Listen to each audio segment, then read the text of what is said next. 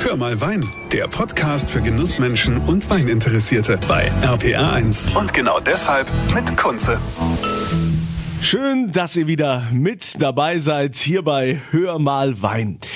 Wieder einmal möchte ich euch ein Anbaugebiet vorstellen. Bei uns im wunderschönen Rheinland-Pfalz. Ich meine, wir haben in Rheinland-Pfalz äh, ja, den meisten Wein machen wir hier. Ja. Können andere Bundesländer sehen da ganz schön blass neben uns aus. Aber wir nehmen das größte Weinanbaugebiet Deutschlands, was natürlich auch hier bei uns in Rheinland-Pfalz ist. Das ist Rheinhessen. Ähm, ich äh, frage hier mal die rheinhessische Weinkönigin, die kennt sich ja sicher auch mit den Zahlen aus. Juliane Schäfer, du äh, weißt du ungefähr wie viel Hektar wir an Weinfläche in Rheinhessen haben? Ja, klar. Also das sind knapp 27.000 Hektar bestockte Rebfläche. Aber ähm, als Fußballerin kann ich sagen, das entspricht knapp 38 Fußballfeldern. Das kann man sich vielleicht dann doch ein bisschen besser vorstellen. Das ist ja, ist ja, ist ja Wahnsinn. Also, äh, okay. Das ist äh, also schon groß. Absolut. Das sind knapp 2400 Weinbaubetriebe, die eben diese Fläche bewirtschaften. Und da kommen im Jahr im Schnitt circa so 2,5 Millionen Hektoliter Wein raus. Ja, also das waren jetzt mal so die Zahlen. Äh, wir haben ja auch viele, die jetzt zum Beispiel noch gar nicht in Rheinhessen unterwegs waren. Ne? Also zum Beispiel jetzt unsere Hörer im, im Rheinland oder in der Eifel. Wobei ich äh, letztens mit jemandem telefoniert hatte, der hatte Urlaub in Rheinhessen gemacht. Äh, sehr löblich. Vielleicht kannst du ja mal so ein bisschen die, die Landschaft beschreiben, uns da einfach mal so, so ein Bild vor Augen geben. Also unsere Landschaft lässt sich eigentlich gut mit unserem Regionsmotto beschreiben. Land der tausend Hügel, so heißt es. Also wer uns besucht, der findet sanfte Hügellandschaften im Inneren des Anbaugebiets und auch durchaus größere Hibbel, so nennen wir die bei uns, zum Beispiel den Petersberg oder den Wiesberg. Äh, der Rhein und viele kleine Flüsse, wie zum Beispiel die Selz, rahmen Rheinhessen schön ein und bringen uns damit eben auch diese tollen Bedingungen für den Weinbau. Wenn ihr also mal Rheinhessen von oben genießen dürft, dann seht ihr viele idyllische kleine Gemeinden mit Kirchtürmen, aber auch große Städte wie Mainz und Worms, viele Weinreben, aber auch andere landwirtschaftliche Flächen für Getreide, Zuckerrüben oder Obstbau und natürlich Wasser, eben unser Vater Rhein. das hast du schön gesagt. Also die Hügellandschaft heißt auch die, die, die Hibbel oder Hibbel. Mhm. Und da gibt es ja auch diese berühmten äh, Hibbeltouren, wo man da mit so einem äh, mit so einem Planwagen unterwegs ist. Nicht unbedingt. Also die Hibbeltour ist erstmal der ausgezeichnete Wanderweg, aber ob man sich da zu Fuß oder vielleicht sogar vom Winzer auf dem Planwagen kutschieren lässt, das äh, lässt ist jedem selbst überlassen. Gut, äh, Rheinhessen als Weinanbaugebiet. Äh, was macht so jetzt den Unterschied zu den anderen Weinanbaugebieten? Also mhm. wie grenzt sich da Rheinhessen ab? Rheinhessen zeichnet sich vor allem durch seine Vielfalt aus. Also Vielfalt in seinen Rebsorten, in seinen Böden und in den Menschen. Also man findet bei uns traditionelle Rebsorten wie Müller-Thurgau oder Silvaner, aber auch internationale Größen wie Sauvignon Blanc oder Merlot und natürlich Deutschlands Topseller Riesling.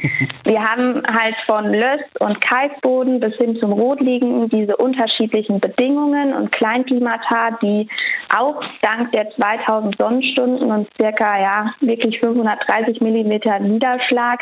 Rheinhessen ist eines der wärmsten und trockensten Gebiete in Deutschland. Und die Vielfalt finden wir dann eben auch in den Menschen in Rheinhessen selbst, denn wir arbeiten hier in vielen Generationen gemeinsam mit wirklich dem Bewusstsein für Tradition und Historie, aber gerade die junge Generation mit Innovationskraft und Dynamik geht echt voraus mit vielen coolen Jungwinzer-Netzwerken. Ja, die coolen Jungwinzer. Ich wusste auch gar nicht, dass in Rheinhessen so viel Silvaner angebaut wird. Also ich habe zwar schon Silvaner aus Rheinhessen getrunken, aber äh, warum wird denn jetzt, also gerade äh, Silvaner, wa warum ist der so verbreitet in Rheinhessen? Ja, also erstmal sind wir das größte Anbaugebiet und dann ist es einfach ein super Menüwein. Also hier mit dem kann man wirklich wenig falsch und gerade zum Beispiel in der Zeit der Spargel vieles richtig machen. Wenn man Freunde zu Gast hat, wo man vielleicht nicht so genau weiß, wo die Vorlieben liegen. Er hat eine milde Säure, hat immer schöne, ja, zarte Fruchtaromen, bisschen was Kräutriges und deshalb schmeichelt er einfach unglaublich vielen Gerichten und steht denen so als gleichwertig zuverlässiger Partner zur Seite, ist also ein Allrounder, den ich am liebsten halt trinke, wenn Freunde zu Gast kommen im Sommer auf der Terrasse. Und dann ist es egal, ob da jemand vegetarisch Fisch oder helles Fleisch isst. Äh, der macht einfach jedem Spaß und ist deshalb gerade als Mittagswein auch echt gut geeignet. Also wir müssen mehr Silvaner trinken, merke ich schon. Absolut. Wir haben auf jeden Fall genug Reben dafür. Äh, wir sind ja auch international in Rheinhessen, also beziehungsweise Mainz ist so die, die einzige Stadt äh, Deutschlands, die ja Mitglied ist bei dieser, bei diesem Great Wine Capital Global Network. Das klingt so groß. Was heißt das Great Wine Capital Global Network? Was ist denn das? Also es ist ein internationales Netzwerk von elf Großstädten und ihren Regionen auf der Nord- und Südhalbkugel. Also und alle diese Städte haben eben eine besondere Eigenschaft, ihre wirklich renommierten und international bekannten Weinregionen, die die Kultur und die Landschaft prägen. Und ähm, hier ist eben so, dass Mainz und Rheinhessen seit 2008 nun Mitglied dieses Netzwerks sind und damit gemeinsam deren Ziel verfolgen, nämlich durch gemeinsame Reisen, Bildung und aber auch den Austausch von Kontakten diese Metropolen, diese Weinmetropolen zu stärken und das Kulturgut Wein einfach ja den Menschen bekannt zu machen und ihnen näher zu bringen, sodass sie es genauso schätzen lernen, wie es die Metropolen schon tun. Hm, haben wir wieder was gelernt hier. Wir wollen natürlich noch mehr lernen. Wenn ich jetzt äh, mir Rheinhessen äh, vornehme, da gibt's auch diese Zahl, dass also Rheinhessen unheimlich viele Einzellagen hat. Also ich glaube über 400. Was, was heißt denn das mit dieser Einzellage? Ist, heißt das äh, automatisch, äh, man hat ganz viele besondere Weine? Also die Einzellage ist erstmal traditionell die kleinste Weinbauflächeneinheit, mit der wir quasi eine Weinbergslage beschreiben können. Und es sind dann einige Weinberge, die die gleichen Voraussetzungen in Sachen Boden und Kleinklima haben und man damit eben gleiche Qualitäten hervorbringen kann. Die dient letztlich zur engeren Bestimmung der Herkunft eines Weines und deshalb findet man sie häufig auch auf Etiketten, gerade zum Beispiel bei den Lagenweinen des VDP und der Maxime Herkunft, aber eben auch bei vielen weiteren Winzern, gerade im Spitzenweinsegment.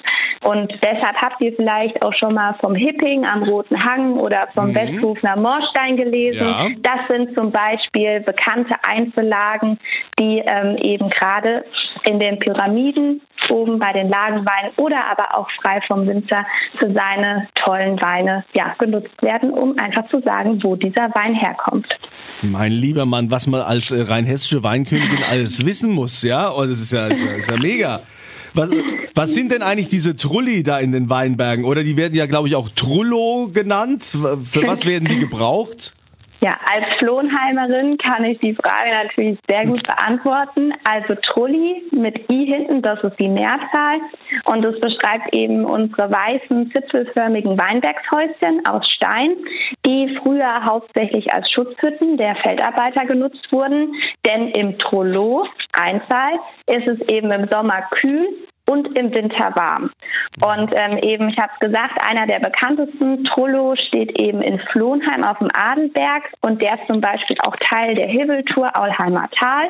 Und da zeigt sich eigentlich seine heutige Funktion, denn da dient er als Raststätte während einer schönen Wanderung. Ähm, aber ganz wichtig, bitte immer den Müll wieder mit nach Hause nehmen und ihn in seiner weißen, klaren Phase einfach weiter erstrahlen lassen. Und dann haben wir alle viel Spaß mit diesem Weinbergshäuschen. Herrlich. Gibt's, ähm, äh, da gibt's doch auch dieser Begriff Imps. Äh, äh ja. So, so typisch Rheinhessen. Imps, was, was ist Imps? Ein kleines Essen oder auch ein Picknick, was man zum Beispiel am Trollo äh, zur Mittagsstunde oder auch im Weinberg zu sich nehmen kann. Klassischerweise hat es gerade in den letzten Wochen nach einer erfolgreichen Handlese stattgefunden, denn mit den Eimern, wo man vorher die Trauben hineingelesen hat, die kann man ganz unkompliziert umdrehen und da mal mit seinem Allerwertesten sich niederlassen und dann bei typisch rheinhessischem Essen, ob Hausmacher Wurst, Weg- und Fleischwurst oder oder vielleicht hat die Omi zu Hause Pellkartoffeln mit Spundekäse gemacht, kann man dann in geselliger Runde da sich stärken und wirklich ja, nach getaner Arbeit und an der frischen Luft lässt sich das Essen noch besser schmecken, als es sonst eh schon tut. Jetzt hast du mir schon wieder Hunger gemacht. Also wir sind ja jetzt im Herbst, da also, gibt's ja gerade überall Kürbissuppe und so, ne? also ganz viele Kürbisgerichte. Äh, Gans kommt jetzt auch wieder. Hättest du vielleicht so ein paar rein hessische Weinempfehlungen zu Kürbis und Gans? Super gerne. Also es kommt natürlich immer auf die Zubereitung an, aber bei Kürbis denke ich direkt an unseren klassischen Riesling, der mit seiner Säure schön die Süße des Kürbis unterstützt. Zu viel Säure darf es aber nicht sein, daher darf der Riesling gern ein bisschen Restsüße haben, eine schöne Reife oder bereits ein paar Jährchen auf dem Buckel haben. Wer es da auch etwas exotischer mag, der kann auch mal zum Alzheimer Kind der Scheurebe greifen. Die ist vor allem bei so karamellisierten Kürbis auf jeden Fall ein Experiment wert. Beim Gansessen würde ich gerade so an einem nebligen Novembertag so eher einem Rotwein greifen. Das passt dann nicht nur zur Stimmung, sondern auch zur Speise. Und ob das hier der deutsche VIP, wie wir nennen, der Spätburgunder oder einfach ein ja, spannendes Rotwein-Cuvée ist, dieser Holzfassausbau beim Rotwein und die Zubereitung der Gans harmonieren für mich super, aber ganz wichtig, trinkt, was euch Spaß macht, was euch schmeckt äh, und probiert einfach, ja, sowohl beim Einkauf von Wein und Speise, ob es Ganzes oder Kürbis, ist gerne mit regional. Ist ja Wahnsinn. Also Juliane Schäfer, die rheinhessische Weinkönigin. Also wenn ihr irgendwas über Rheinhessen wissen wollt, äh, Juliane weiß euch. alles, ja. Ihr könnt mir auch jederzeit eine Mail schicken an wein.rpa1.de, wenn ihr irgendwelche Fragen habt, da werden wir das auf jeden Fall äh, gerne beantworten. Dann kannst du uns doch jetzt auch mit Sicherheit sagen, was so noch los ist die nächsten Wochen in Rheinhessen. So, welche Events müssen wir uns notieren? Ja, klar. Also gerade hatten wir es von der Gans. Also im November finden auf jeden Fall verschiedenste Aktionen zum Thema Wein trifft Gans oder auch Wein trifft Wild statt. Und wenn man da mal auf der Website seiner Lieblingsrestaurants und Straußwirtschaften oder einfach bei Rheinhessen Wein schaut, dann findet man sicher in seiner Nähe da ein verlockendes Angebot. Ansonsten fahre ich zum Beispiel auch nächste Woche zur Weinmesse nach Worms. Die findet am 6. und 7. November statt. Und ja, freue mich wirklich schon auf die wieder stattfinden Advents- und Weihnachtsmärkte, die bald kommen. Und ja, wer einfach mal kein großes Event in seinem Wochenendkalender hat, der kann auch jederzeit auf den Kanälen, zum Beispiel der Kultur- und Weinbotschafter Rheinhessen, nachschauen. Da gibt es immer in all unseren Gemeinden und zu etlichen Themen spannende Touren, die auch in aller Regel immer mit einem guten Glas Rheinhessen-Wein enden. Also absolut empfehlenswert. ja, also da haben wir jetzt einiges vor bis Ende des Jahres. Also ich meine, bei so vielen Tipps und äh, Rheinhessen vielfältig ohne Ende. Wir haben gelernt, dass äh, das das größte Weinanbaugebiet Deutschlands ist, dass es dort ganz viele Einzellagen gibt, über 400. Wir wissen jetzt, äh, was ein, was ein Trullo ist. Ja, Imps haben wir gelernt, also quasi das ist dann so der der kleine Imbiss, den man sich dann macht, indem man einfach diesen Weinlesekorb umstülpt und äh, darauf dann eben wegwascht und Woi zu sich nimmt. Ne? Habe ich das richtig wiedergegeben? Absolut korrekt. 100 Prozent rein hessisch. Also, wenn ich das gelernt habe, dann habt ihr das hoffentlich auch verinnerlicht. Äh, vielen Dank an äh, Juliane Schäfer, die rein hessische Weinkönigin. Das äh, war sehr spannend und informativ. Äh, weiterhin eine schöne Amtszeit mit echten Menschen. Ne? Das war ja in der Vergangenheit alles ein bisschen schwierig, ne? mit dieser Corona-Krise. Jetzt dürfen wir auch wieder uns halbwegs nahe kommen und sehen. Ähm, ich verlose natürlich auch wieder Wein auf meiner Kunze Facebook-Seite und äh, dann wünsche ich euch allen eine schöne Zeit und wie immer volle Gläser. Sehr zum Wohl. Das war Hör mal Wein, der Podcast für Genussmenschen und Weininteressierte mit Kunze auf rpa1.de und überall, wo es Podcasts gibt.